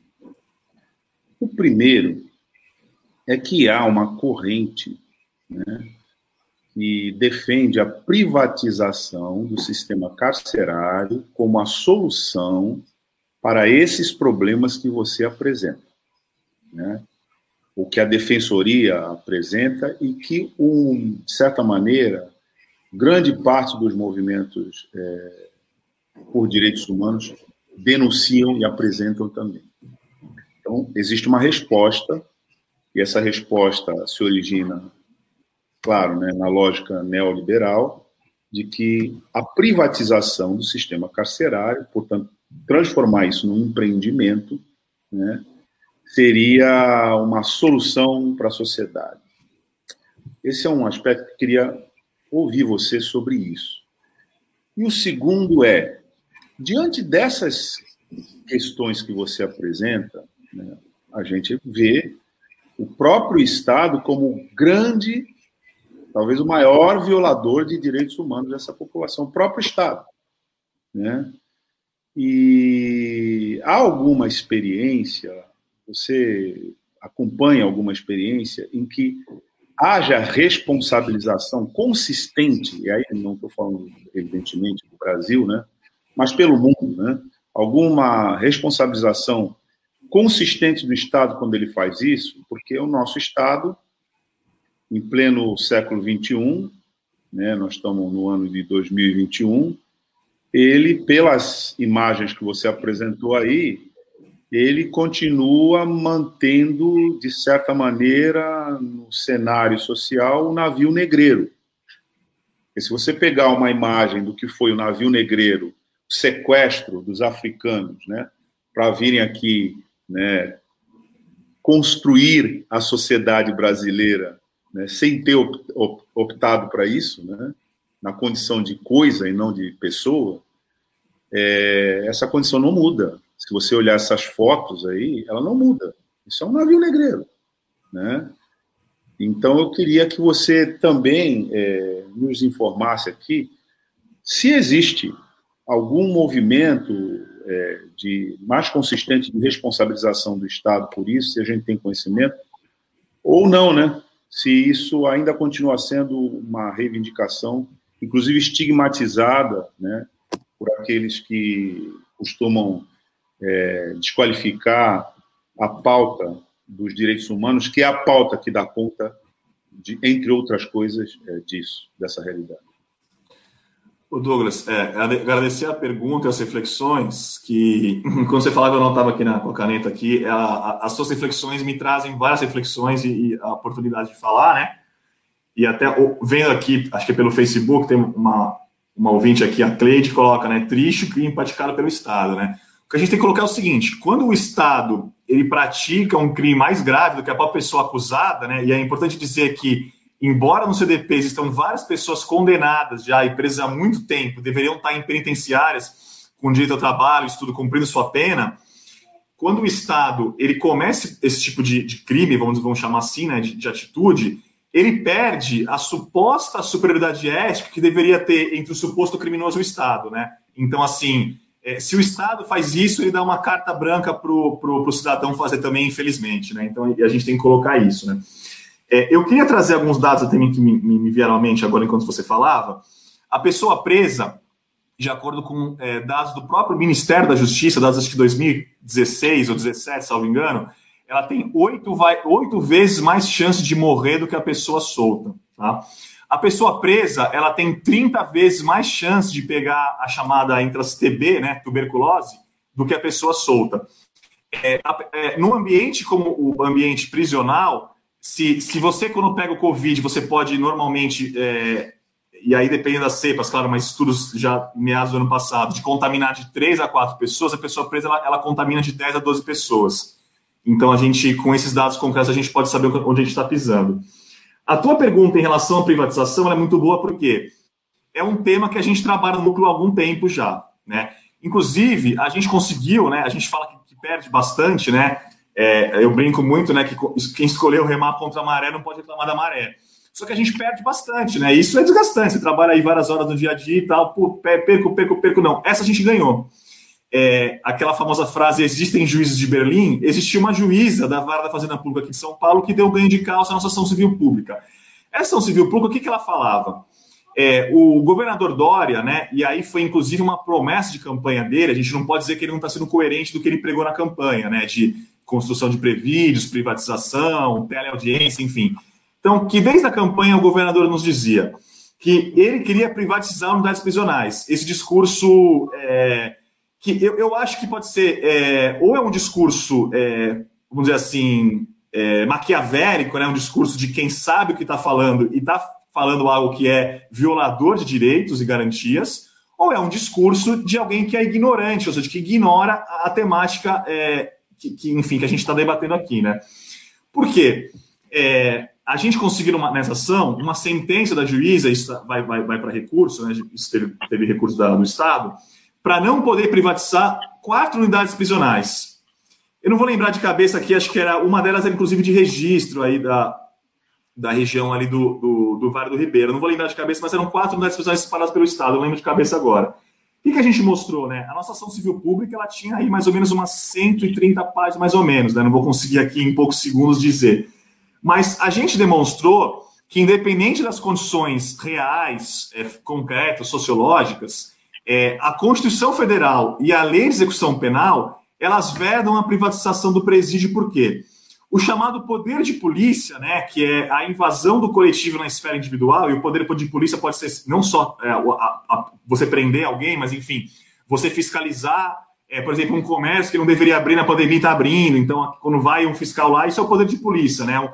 É, é, o, é uma, uma, um estudo de direito administrativo, então assim, o poder de polícia ele é inerente ao Estado. Então, assim, ele, ele, é um, ele é um poder essencial do Estado e, portanto, enfim, a grosso modo, uma explicação bem, bem coloquial, ele não pode ser privatizado. E com essa ação civil pública, o nosso núcleo, e aí a gente assinou juntamente algumas entidades parceiras, né? Salvo engano, foi o ITTC, que é o Instituto Terra Trabalho e Cidadania, é, a Conecta Direitos Humanos e o IBC CRIM, que é o Instituto Brasileiro de Ciências Criminais. Então, junto com nossos parceiros, fizemos essa ação e a juíza reconheceu que, pela legislação em vigor, é, o poder de polícia não pode ser privatizado. Outra coisa, é, eles queriam privatizar, por exemplo, é, aqueles profissionais que, fa que fazem o um exame criminológico, né? Embora a lei não te, contenha essa previsão, muitos juízes, para os crimes mais graves, eles fazem um exame criminológico que aí um, um psiquiatra, um psicólogo, que vai fazer um exercício de futurologia que vai dizer, não, essa pessoa não está apta porque ela, se, ela, ela, se ela sair para a sociedade, fora da prisão, ela vai poder cometer crimes, o que é uma coisa totalmente irracional do ponto de vista lógico cartesiano, que ninguém pode prever o futuro, né? Eu não sei porque esses médicos, juízes e psiquiatras não, não jogam na loteria os, os números que, que vão sair na loteria, mas enfim. Então, é, ou seja, além de privatizar é, a segurança, a revista de visitantes, queriam privatizar é, é outras questões, usando de tecnologias para enganar o judiciário, não, não é isso, né? E aí o que é mais grave é o seguinte, porque porque você transforma a pessoa em mercadoria. Por quê? Porque se quem vai fazer o exame criminológico, que vai ter que dizer se a pessoa presa tem que sair em liberdade ou não, é a empresa, ou seja, é, é, é o existiria, existiria uma cogestão, então não é o Estado, mas é alguém privado, essa pessoa vai poder fazer um exame para manter a pessoa presa, porque vai gerar lucro para a empresa. Então, assim, não sei se ficou muito claro aqui, mas seria transformar o ser humano numa mercadoria e essa mercadoria tem valor, porque é, a gente conseguiu provar de A mais B, com dados públicos e dados que viriam no contrato, que se uma pessoa presa hoje vale aproximadamente mil reais, privatizando-se, cada pessoa presa ia valer quatro mil reais. Então, peraí, é, do ponto de vista legal, né, da Constituição e da lei, você não pode privatizar, ou seja, é, é impossível. Do ponto de vista da eficiência, também não me parece que, que ia dar certo, porque a gente tem presídios privatizados no, no norte, no nordeste, a gente pega aí é, os presídios de Manaus, por exemplo. Há, há, há, dois, três anos atrás, cortaram a cabeça de 50 pessoas, depois de 55 pessoas. Então, se a gente for pegar é, a situação do Amazonas, por exemplo, onde o presídio é privatizado, a gente demonstrou que, além de ser ilegal e inconstitucional, não é eficiente. Não há garantia de direitos, muito pelo contrário. As garantias de direitos foram muito mais altas e ele é mais caro. Então, assim, seria legal, inconstitucional. Se ele não é mais eficiente e ele ainda é mais caro, eu não sei a razão, se é que existe uma razão republicana, para o governador querer privatizar os presídios, né? É, então, trazendo uma reflexão, né? você falou dos navios negreiros, né? É, com a escravidão, o que, que acontecia? É, os países, eles pegavam né, os, os seres humanos da África eles eram escravizados e é, eles eram transformados em coisa. Só que essas coisas, eu deixo uma, aqui uma provocação. Com a escravidão, é, essas pessoas tratadas como coisas, elas tinham um valor econômico. Por quê? Porque era, era, elas não recebiam salário, elas eram exploradas para trabalhar nas fazendas, nas casas, etc. E tal. Ou seja, é, nesse capitalismo aí de 100, 200 anos atrás, as pessoas tinham valor econômico. Agora, as pessoas que estão sendo armazenadas, essas masmorras medievais, aqui na nossa contemporaneidade, elas não têm valor econômico. Elas estão simplesmente sendo armazenadas, quando não, mortas na quebrada. Então, assim, ou, ou seja, seja, estão numa situação inferior a essa que você descreveu do capitalismo nascente para a escravidão. É isso que você está dizendo, Matheus? É, é a, a, a, a, provocação que eu deixo, a reflexão que eu deixo é que talvez elas possam estar em situações muito mais graves do que aquelas daquelas pessoas que foram escravizadas que tinham valor econômico. Porque numa perspectiva de análise é, pragmática, econômica, elas não são exploradas. Elas podem ser exploradas aquelas que trabalham, né? Que ganham. Aí, aí sim, Existem as pessoas que são escravizadas na, no presídio porque elas trabalham e ganham menos do que se fosse, se fosse pela CLT, aí é a escravidão clássica, mas existem aquelas que estão simplesmente sendo, estão sendo armazenadas em condições insalubres. Então, essa é uma reflexão importante para a gente ter aqui no, na, atualmente, né? Em tese, é. É, elas são dirigidas a campos de concentração e em determinadas circunstâncias de extermínio.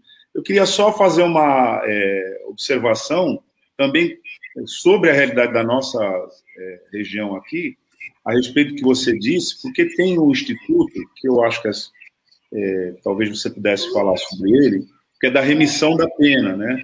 Em que o, o, o sentenciado ele vai trabalhar, né? A cada três dias trabalhar, pelo menos é, era essa a ideia, né? Ele diminuiria é, a pena. Né? E aqui no nosso litoral, particularmente no litoral sul, tinham muitas fábricas de blocos que trabalhavam com mão de obra é, praticamente 100% né, de é, egresso do sistema carcerário, é, mas é, fazendo essa lógica né, de compensação né, do tempo de prisão para diminuir trabalhando. Só que as condições de trabalho também eram condições que, se você fosse verificar, primeiro que eles tinham uma remuneração inferior ao salário mínimo, mas tinha toda uma transação para eles chegarem até lá. Então, eu não sei, é, é, isso, isso foi um fato, né, muitas vezes denunciado aqui né, na nossa região. Você, você sabe se a Procuradoria teve algum contato a, desculpe, a defensoria teve algum contato com isso? É, é, isso é uma prática, é, Matheus? Então, vamos lá, Douglas. Eu não sei se eu entendi bem a pergunta, mas vou, vou tentar te responder aqui. É, o que acontece? Pela legislação em vigor, a LEP, né? A LEP é a Lei de Execução Penal, ela é de 84, né? Ela trazia já a chamada remissão pelo trabalho, ou seja, a pessoa trabalha e aí tem um abatimento de pena, né? É, depois, houve uma alteração legislativa, não vou lembrar de cabeça agora qual foi o ano, mas foi depois de há muitos anos, de 84, é, criou-se também a chamada remissão por estudo. Então, aquela pessoa presa, e a maioria, é, ela tem baixa escolaridade das pessoas presas, né? Então, a pessoa presa, se ela estudar, né, se ela, se ela acabar o fundamental, se ela estudar o ensino médio, mesmo raríssimos casos aí, pessoas presas em ensino superior, ela vai poder abater a pena dela, né, também com base nos dias de estudo. E recentemente, não está na legislação ainda, mas tem, tem recomendação do CNJ, tem julgados também, que, e aí, salvo engano, até o, o, o ex-presidente Lula é, leu muitos livros, né, e é chamada remissão pela leitura. Então, a remissão, que é esse abatimento da pena, pelo trabalho, pelo estudo e pela leitura. É, você trouxe aqui a questão da remissão pelo trabalho, que é a mais clássica, a mais antiga, né? É, eu queria chamar a atenção, se me permite, até antes de responder a pergunta, Douglas, o seguinte: é, existe, e aí eu peço desculpas quando às vezes olho para o lado aqui, que eu estou com o pequenininho aqui, meu filho, e às vezes ele está tá me chamando aqui. É, o que acontece? Existe é, é, o trabalho, vamos supor, a gente está falando do CDP de São Vicente, por exemplo. O CDP ele é um centro de detenção provisória. É um local em que as pessoas estariam presas provisoriamente até a sentença. É, a P1 e P2 das penitenciárias, por exemplo, são pessoas que cumprem pena. Então, quando a gente fala da previsão de trabalho, essa previsão de trabalho que, que é, legalmente, é legalmente segurada seria para as pessoas que cumprem pena. Só que no CDP São Vicente também existem pessoas que estão cumprindo pena lá, estão condenadas a um bom tempo e que não foram removidas para a unidade é, adequada, né? a unidade que, é, de acordo com a legislação, deveriam estar. É, e mesmo nas penitenciárias, existe aquele, e a gente vive, né? Infelizmente, a gente é, o presidente foi eleito é, com, com, negacionismo, né, com as fake news, dizendo que a Terra é plana. Então a gente vive um, é quase uma epidemia de imbecilidade no Brasil, né, um país que não há investimento em educação. E aí, existem, não é o caso de vocês, obviamente, tem, tem um, um, um jornalismo que é um jornalismo crítico e é, é, é totalmente é, essencial que exista, mas existe aquele jornalismo também, é, como os da Atenas da vida, né? Que até os filmes ilustram bem às vezes, que é o jornalismo que vai propalar mitos, né? Por exemplo, existe o mito que a pessoa sai na saída temporária e não volta mais. Não, mentira. São 4% que não voltam, né? E voltam. E um outro mito que a gente diz, né? Não, isso aí, se o pessoal trabalhasse, se os vagabundos trabalhassem, ia dar tudo certo, o país estaria ótimo e tal, mas não. É 11% das pessoas presas nas penitenciárias, ou mesmo no semiaberto, que trabalham. Então, assim, se no estado de São Paulo a gente tem aí 178 prisionais, é, unas prisionais 212 mil pessoas presas e 11% trabalham, essas pessoas que não trabalham não são porque não querem trabalhar. Porque, como você mesmo disse na sua pergunta, é, há um desconto da pena. Então, assim, é, é, é, é benéfico, é, é, algo muito. Não tem muito subjetivismo, né? É algo objetivo. A pessoa trabalhou, ela tem direito à remissão, o juiz reconheceu, desconto um pedacinho da pena.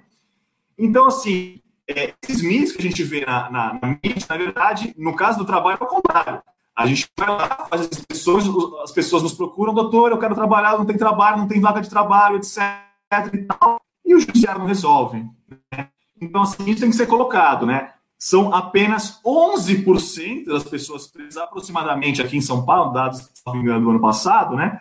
Das pessoas que trabalham, tá? Então, assim, o que eu queria destacar é isso, né? Existe o mito, né? A pessoa, não, eu quero ser presa porque vou estar no hotel cinco estrelas, não.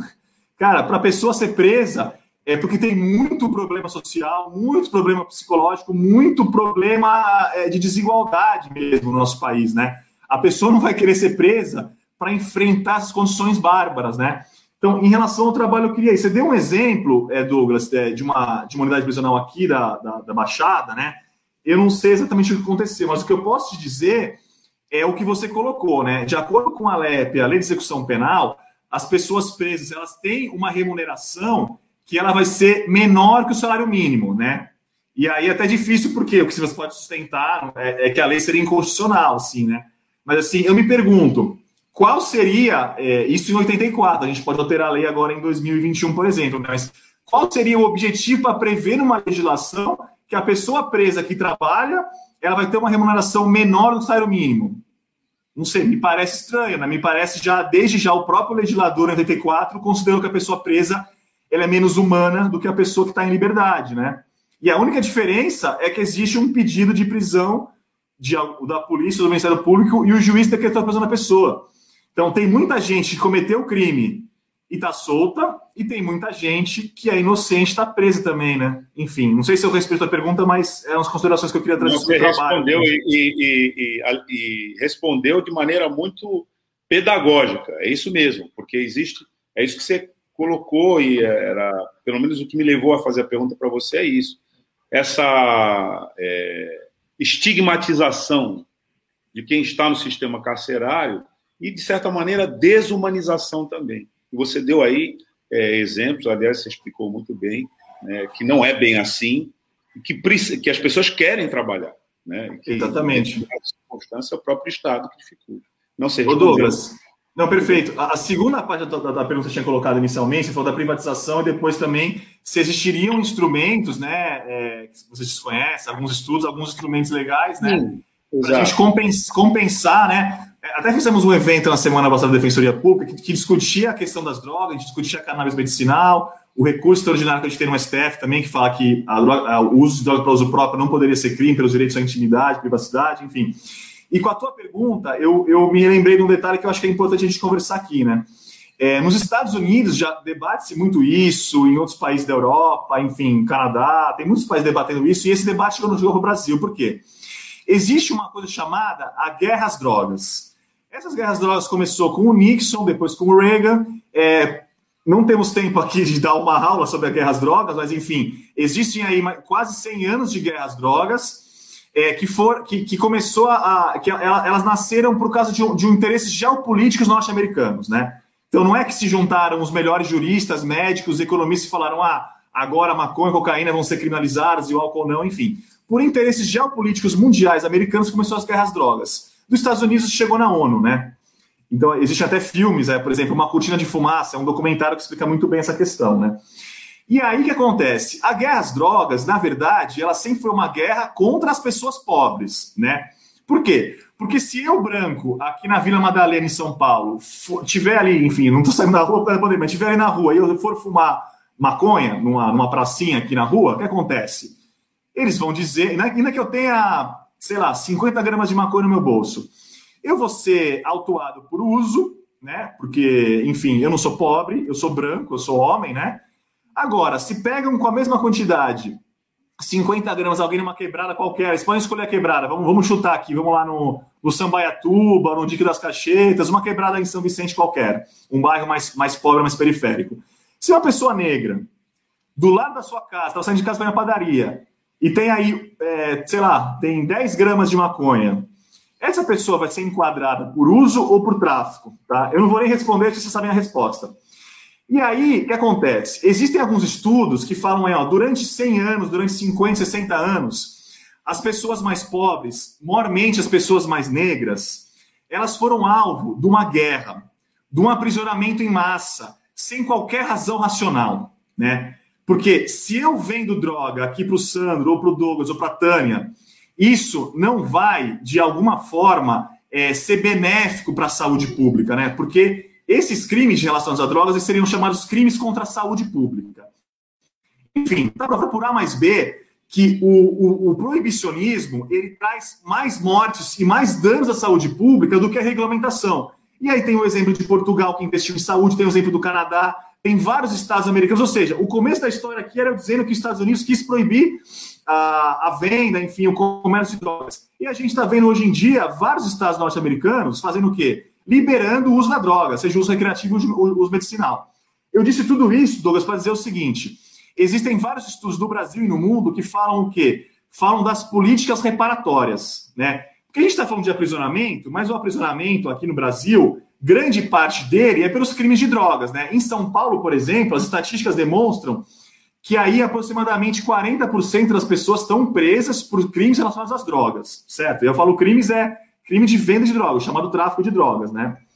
Então, é, os estudos apontam o seguinte: todo o investimento que está acontecendo em alguns locais já, já, já, já, já tem estudos para praticar isso em outros países, o Brasil está muito atrasado. Que o investimento que você vai ter com as grandes empresas milionárias, bilionárias que vão investir na maconha medicinal ou no, na venda de maconha, como vende cerveja num boteco, a maconha pode ser vendida numa farmácia.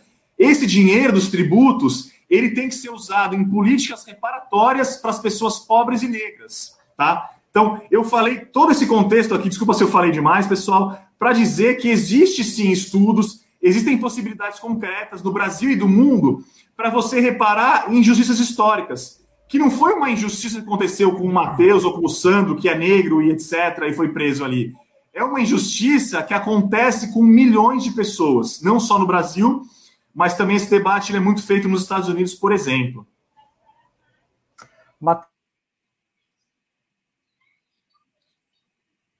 O áudio, Sandro. O áudio, Você Sandro. mutou o seu microfone. Oi, oi, oi Matheus, desculpa.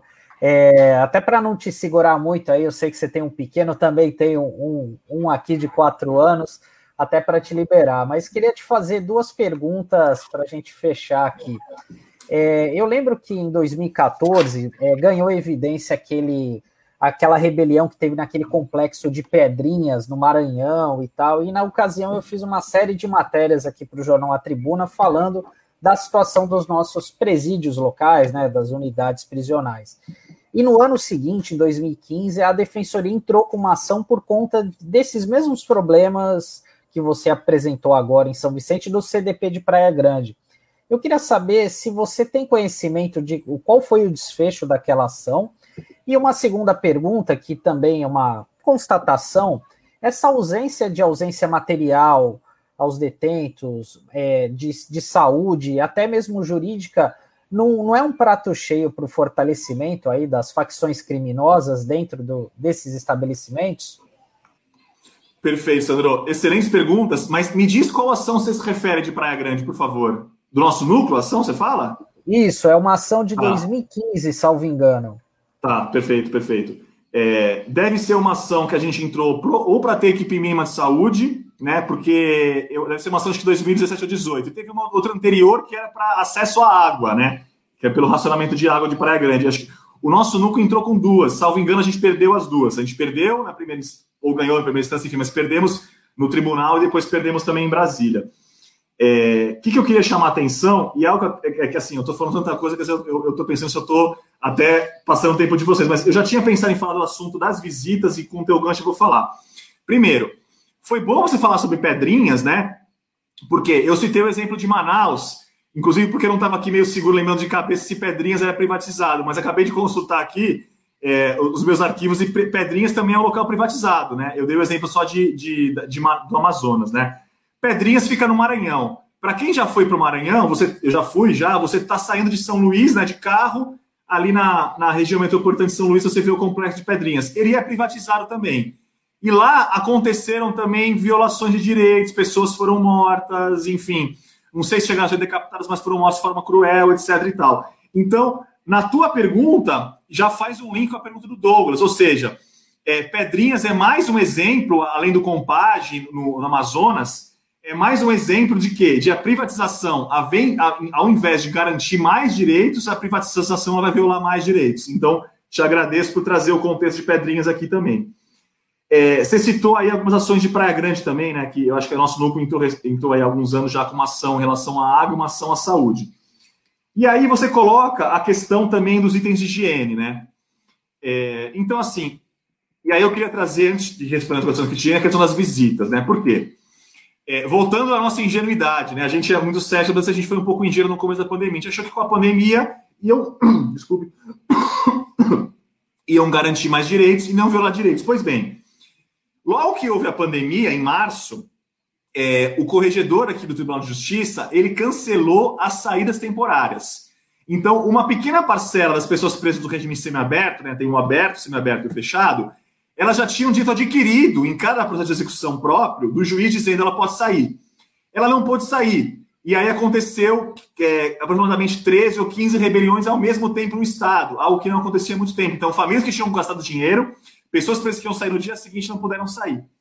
E aí, na mesma linha de você violar de direitos, o que aconteceu? Durante boa parte da pandemia e agora novamente, as pessoas presas não estão recebendo visitas, certo? Então aí, vocês tiveram acesso ao nosso relatório, vocês viram essa, essa gama de problemas aí, violações de direitos. E aí, vamos lá. Se o Estado não dá o papel higiênico, o sabonete, a pasta de dente, e a pessoa está é, tá sem visita, o que acontece? A pessoa tem que levar, a, a, pessoa, a, o familiar não pode levar na visita, ele tem que mandar pelo SEDEX. O SEDEX é caro. Então, assim, além da demora para chegar ao SEDEX, o SEDEX é caro. Então, assim, as famílias, pelas, as pessoas presas na sua, na sua grande maioria, são pobres ou miseráveis. Então, as famílias pobres ou miseráveis, que teriam que fazer o papel do Estado, que é rico, elas não estão conseguindo também, a contento, entregar os itens de higiene para as pessoas presas, né? Então, a gente vai pensar, se o Estado que deveria entregar pela lei não entrega, se as pessoas, se as familiares têm menos acesso às pessoas que não estão tendo visitas, alguém vai fornecer. Aí, aí, aí, eu vou deixar atrás outra pergunta. Alguém vai fornecer, que não a família ou o Estado, uma pasta de dente ou um sabonete, vou pedir para essa pessoa? Pode ser que sim. E pode ser que, na linha da tua pergunta, se eu entendi muito bem, eu acho que eu entendi, pode ser que quando, com a ausência do Estado, e aí eu vou lembrar os PLs do, do ex-ministro Sérgio Moro, que eu prefiro chamar de Serginho Malvadeza, em que ele trouxe um contexto de que você prender mais gente, ter regimes mais severos era pior, era melhor para combater a criminalidade, enfim. Na verdade, o que ele trouxe naquela época é que ele, ele, queria prender mais gente. E ele dizia que a gente prendendo as pessoas, o, o crime organizado vai se fortalecer, etc. Então, exatamente o contrário. Quanto mais pessoas presas forem, é, pessoas forem presas, mais o crime, que não é tão organizado assim, mas o chamado crime organizado, ele vai ter mais soldados. Então, se no DCDP de São Vicente a gente tem 800 pessoas e a gente teria 800 pessoas, e às vezes é um cara que furtou uma galinha para dar comer para o filho que vai estar na prisão. E se esse cara não tiver o papel higiênico, não tiver o sabonete, a família não der, o Estado não der, pode ser que a facção, a facção prisional faça esse serviço, né? E aí, vamos lá, em São Vicente caminhou de 800, mas tinham 1.700, agora estão com 1.500. Parece que o nosso trabalho recente diminuiu por acaso conseguiu diminuir um pouco a população carcerária, deve ter lotado outras unidades prisionais, né? Mas enfim. Então, se a gente tem aí, se a gente podia ter 800 soldados para o tráfico, mas tem o dobro, eu acho que prender mais gente fortalece mais o crime organizado e não o inverso, né? Então, essa reflexão que eu queria trazer no final era essa, que você já trouxe, Sandro, mas só para esclarecer, né? Ou seja, quanto mais a gente prende as pessoas, e não só mais pessoas presas, mas quanto mais a gente prende e não garante direitos para essas pessoas, a gente está fortalecendo uma facção prisional, né? Uma facção prisional que, quando quer, ela fala: ó, na quebrada ninguém sai, é toque de recolher. Então, a gente tem debatido muito a questão da pandemia, mas se a gente for lembrar, 2006, em 2006 jogaram uma granada no Fórum de São Vicente, mataram um advogado. Então, assim, é, o que a pandemia não conseguiu fazer, em 2006 o crime organizado fez. Então, ele falou que não podia sair na rua. E aí veio o Estado, em vez de falar, não, vamos organizar o nosso Estado, aí não. Aí veio o Estado e, através de pessoas que, que calçam coturno, né, que podem estar com outra roupa, mas que calçam coturno, muitas pessoas foram inocentes, sem qualquer antecedente criminal. Não que aquelas que tivessem não puder, pudessem ser alvo disso, obviamente, mas enfim, pessoas inocentes, aí tanto no Cubatão quanto quanto no estado inteiro, houve uma chacina, né? Aconteceram várias chacinas, né? Então, eu queria trazer essas reflexões e até para concluir, se você me permite aqui, Sandro, era dizer o seguinte: às vezes a sociedade em geral, os agentes penitenciários, os diretores de unidades prisionais não entendem muito o nosso trabalho, né? Falam, ah, não é assim, então a pessoa vem aqui no meu ambiente de trabalho e fala que as condições são animalescas, como já trouxeram informações no pedido aí que foi feito em São Vicente em relação ao tratamento de saúde. Eu queria colocar o seguinte: é, já, morrer, já morreu, já morreram, né? Mais agentes penitenciários do que pessoas presas. Morreram muitas pessoas presas aqui em São Paulo e morreram também muitos agentes penitenciários, tá? Pessoal, o vírus não escolhe. Então, é, esse recado eu dou aí para a SAP, esse recado eu dou para o agente penitenciário. A gente tem um bom diálogo com os sindicatos também, né? Em relação à privatização, a gente teve um ótimo diálogo com eles também, interesse deles não privatizar. Então, assim, é, as condições bárbaras, as condições desumanas, as condições insalubres, como as pessoas presas são tratadas nas unidades prisionais do Estado de São Paulo, infelizmente, elas refletem no trabalhador. E a gente volta aqui à, entrevista anterior, que era com o Pardal, né? Que eu, eu vi aqui um pedacinho. Então, assim, quando é, a nossa atribuição aqui, enquanto núcleo carcerária, é zelar pelos direitos das pessoas presas, mas eu acrescento o seguinte: se o CDP, quanto menos insalubre for o CDP de São Vicente, Quanto menos desumano, quanto menos animalescas foram as condições das pessoas presas, é, logicamente, as condições dos trabalhadores que estão lá também, às vezes ganhando pouco, às vezes em condições de trabalho desumanas, enfim, elas vão ter mais, vão estar mais resguardadas também, tá? Então eu queria trazer essa reflexão também, Sandro. Tá ótimo, Matheus. A gente que agradece aí a oportunidade é, de parabenizar vocês aí pelo trabalho de fiscalização, porque é como você falou, né? É uma realidade que fica escondida aí de boa parte da sociedade, e a gente sabe que ano que vem é ano eleitoral e tudo isso vem à tona, né? Mais de uma forma até terrorista, né? Para ludibriar, né? Esse discurso da segurança pública e tal, né? Enfim muitas vezes é, há uma discussão na sociedade, até mesmo provocado por muitos profissionais da imprensa, mas de uma forma muito enviesada, como você falou, e sem o conhecimento técnico, né? Conhecimento técnico dessa análise conjuntura que você proporcionou aos ouvintes e internautas aqui da RBA Litoral. Tá bom, Matheus? Agradeço demais a tua participação e parabéns pelo trabalho mais uma vez. Sandro, é, agradeço suas palavras. Obrigado, Douglas, Sandro, Tânia, agradeço as palavras e, e sigo à disposição de vocês aí para os futuros debates. Matheus, acho que a gente aqui tem que falar para você, diante da exposição que você fez, até breve. É verdade. Obrigado, obrigado. Eu estou à disposição para voltar e conversar com vocês. Um abraço, obrigado. Obrigada, Matheus. Obrigado. Bom, a gente já está quase que terminando, mas tem o Donald Verônico aí para anunciar a, o bancada de hoje, que começa às 5 e meia na nossa RBA Litoral. Bom dia, Donald. Tudo bem? Bom dia, amigos e amigas da RBA Litoral. Bom dia, Tânia. Tá meu óculos aqui. Bom dia, Tânia. Bom dia, Douglas. Bom dia, Sandro. Internautas. Como diz o nosso nossa bancada, internautas, é, facenautas. É um prazer estar aqui para divulgar o Arte Bancada de hoje. Vamos lá. Qual é o tema especial? de hoje? Qual é o tema de hoje, Dono? O tema de hoje é homofobia, homofobia no futebol. Nós vamos trazer o jornalista do Estado de São Paulo, Estadão, João Abel, que escreveu um importante livro chamado é, Bicha, Homofobia Estrutural no Futebol.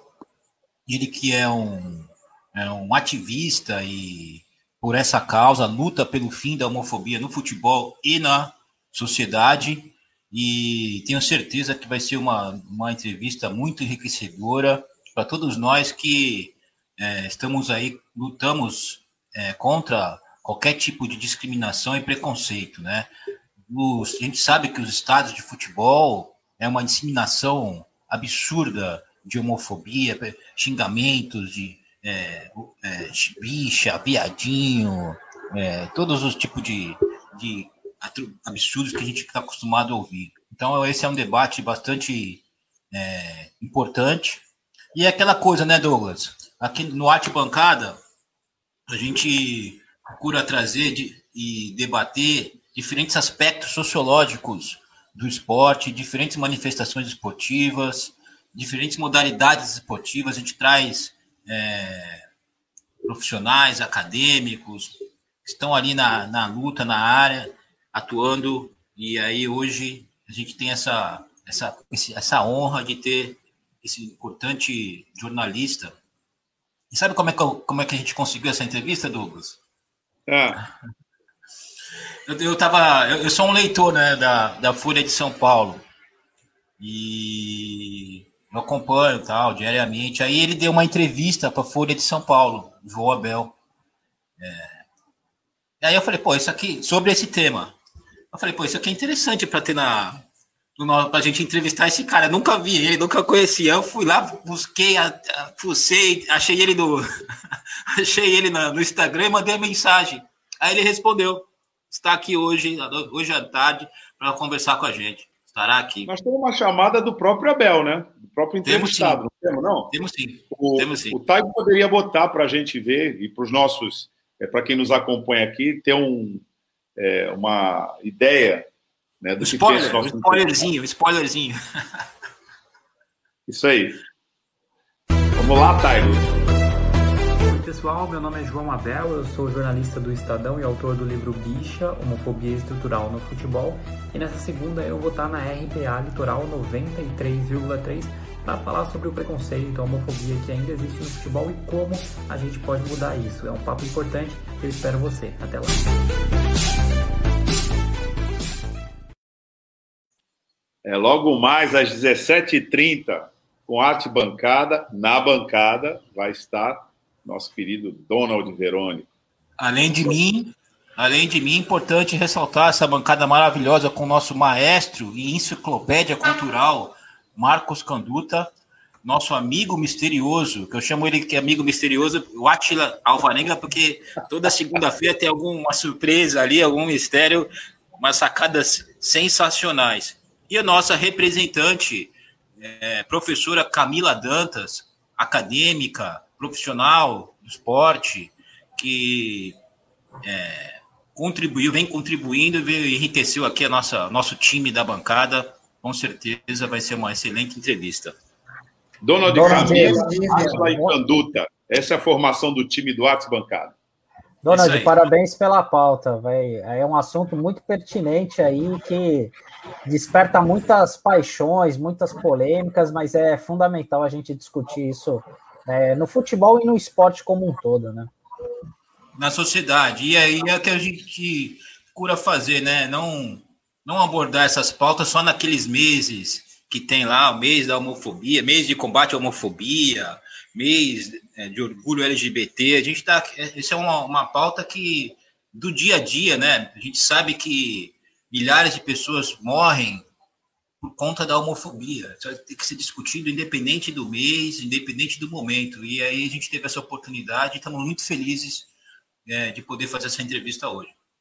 E é interessante né, que a FIFA, a CBF e várias organizações, inclusive é, aqui na América Latina também, né, organização responsável pela Comembol, etc., fazem uma campanha sistemática, meritória, importantíssima, necessária contra o racismo no futebol, né? Mas não há registros de uma campanha no mesmo nível contra a homofobia no futebol, né? E contra é, essas formas de discriminação a partir de gênero né? e transgênero no futebol. Então, é, já começa daí, né, Donald? A percepção institucional não parece que não, isso aí não. É importantíssimo, né, o que se faz de combate ao racismo, mas não se faz absolutamente nada com relação à homofobia no futebol. Então, estão, estão todos convidados, inclusive vocês, Tânia, Douglas Sandro, para participarem ali na, ao vivo. É, podem interagir, fazer suas perguntas. E a gente tem certeza que vai ser uma entrevista muito enriquecedora e que a gente espera ali com a nossa, nossa a no, dar a nossa contribuição é, pela causa, né? Combate ao, à homofobia. Imperdível mesmo. Então, está aí reforçado o convite, bate bancada, 5 e meia da tarde, né? Um aviso aí para os nossos ouvintes, os nossos internautas.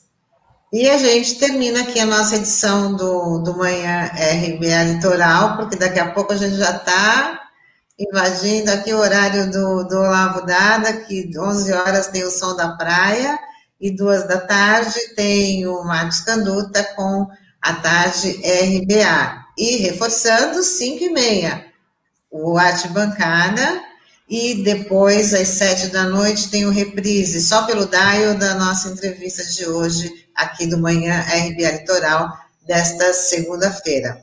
E a gente está de volta amanhã. Obrigada aí pela audiência, companhia e interação. Como dizem os, os, integrantes da Arte Bancada, tchau para quem nos ouve pelo dial, para os internautas, facenautas e instanautas. É isso aí. Tchau, tchau. Tchau, pessoal. Até amanhã. Valeu.